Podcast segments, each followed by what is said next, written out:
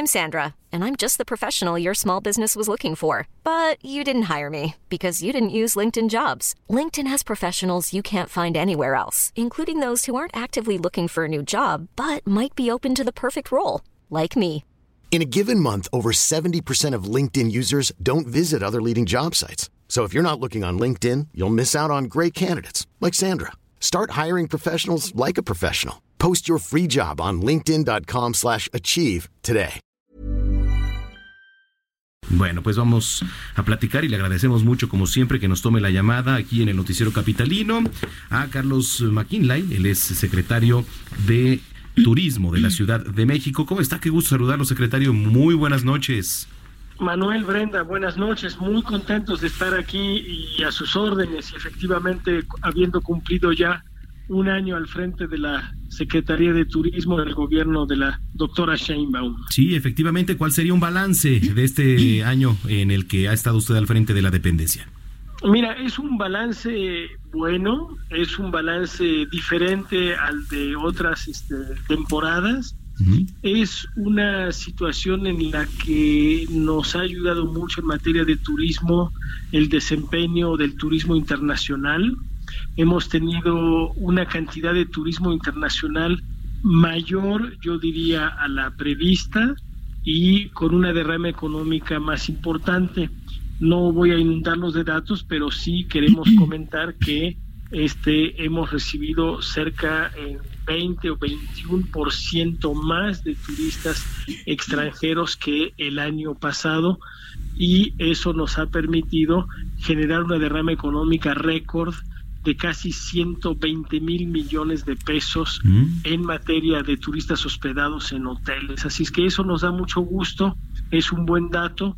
Eh, si quieren, este Brenda y Manuel, otro dato de referencia es que hospedamos en hoteles de la Ciudad de México a cerca de 15 millones de personas, lo cual es una cantidad muy importante, a los que se suma un millón de personas hospedadas a través de las plataformas como Airbnb.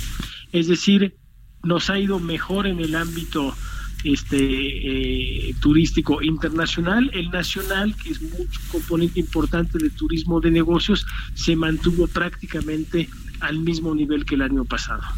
Muy bien, se ha vuelto más accesible el turismo eh, en la Ciudad de México, es decir, para el mismo turismo local de la capital y, y, algunas partes de la República Mexicana, ¿se ha vuelto más accesible eh, durante este primer año? Yo creo que sí, estamos este, trabajando y eso se debe a una nueva forma de trabajo, este, que es la siguiente. Las instancias que tenemos que ver con turismo, directo o indirectamente, somos tres.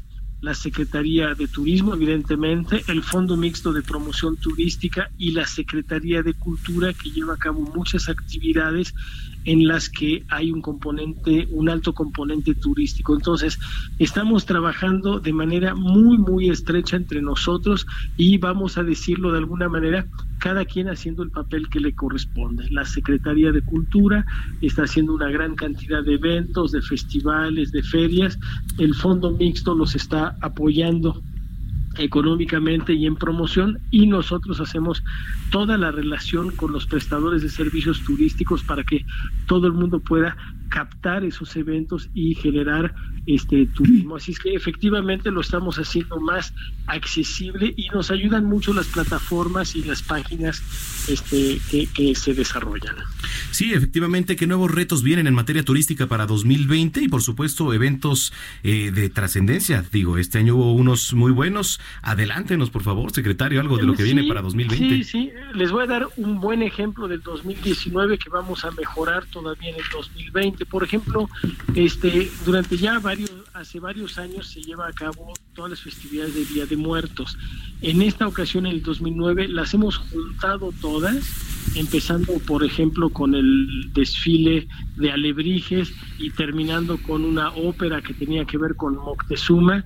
Y alrededor de todo eso hemos tejido una suerte de enjambre de actividades y nos ha dado un buen resultado promoverlo así todo junto. Lo vamos a volver a promover el año entrante de la siguiente manera. Es decir, estamos trabajando en las grandes actividades culturales y alrededor de ellas, tanto las públicas como las privadas. Habrá cerca de unas 10 o 12 grandes conciertos públicos, unos 10 o 12 grandes festivales, a los que se suman los eventos de, de privados y tenemos un gran un gran este cambio eso es muy interesante eh, este Brenda y Manuel en el tema de lo que llamamos el turismo deportivo. Exacto. Con la con la Fórmula 1 con la carrera NASCAR con rallies que se están llevando a cabo. Nos estamos posicionando como un destino muy importante al que se va a sumar la Fórmula E que ya ya la tuvimos también ya desde los últimos años más Ahora ya tenemos para el año entrante fútbol profesional, fútbol americano profesional, béisbol profesional, golf profesional y básquetbol profesional de la Liga de los Estados Unidos y eso nos ayuda mucho a generar un gran impacto en materia de turismo nacional e internacional. Sí, que se acaba de anunciar también, por cierto, el partido aquí en el Alfredo Harp de, perdón, se acaba de anunciar aquí en el Alfredo Harp el, eh, un encuentro de grandes ligas Así es, dos encuentros, sí. Dos Ay, qué bárbaro, ya estamos apuntadísimos. Aquí nos encanta el base, así que estamos más que, eso.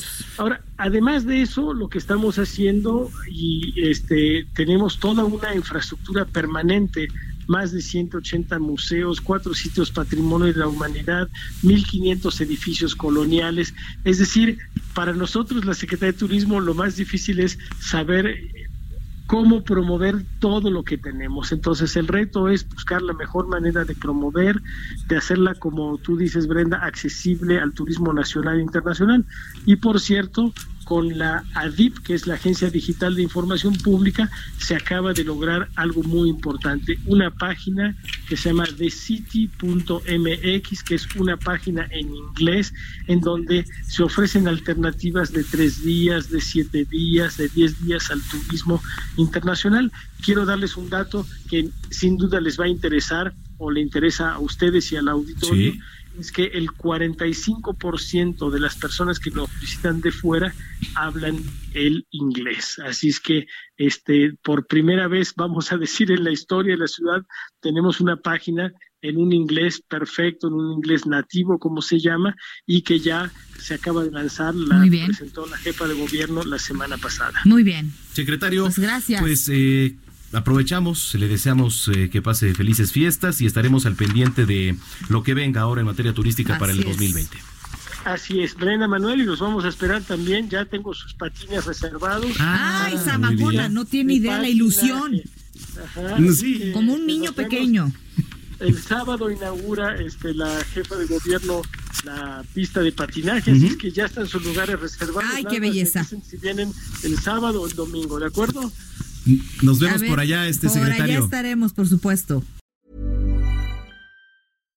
If you're looking for plump lips that last, you need to know about Juvederm lip fillers. With Juvederm Volbella XC and Juvederm Ultra XC, your lip look, whether it's subtle or bold, can last up to one full year with optimal treatment and no additional maintenance. Find a licensed specialist and see if it's right for you at Juvederm.com today. That's J U V E D E R M.com. Add fullness to lips in adults over 21 with Juvederm Volbella XC or Juvederm Ultra XC. Do not use if you have severe allergies or a history of severe allergic reactions, or if you're allergic to lidocaine or the proteins used in Juvederm. Tell your doctor if you have a history of scarring or taking medicines that decrease the body's immune response or that can prolong bleeding. Common side effects include injection site redness, swelling, pain, tenderness, firmness, lumps, bumps, bruising, discoloration, or itching. As with all fillers, there's a rare risk of unintentional injection into a blood vessel, which can cause vision abnormalities, blindness, stroke, temporary scabs, or scarring. For full important safety information, visit juvederm.com.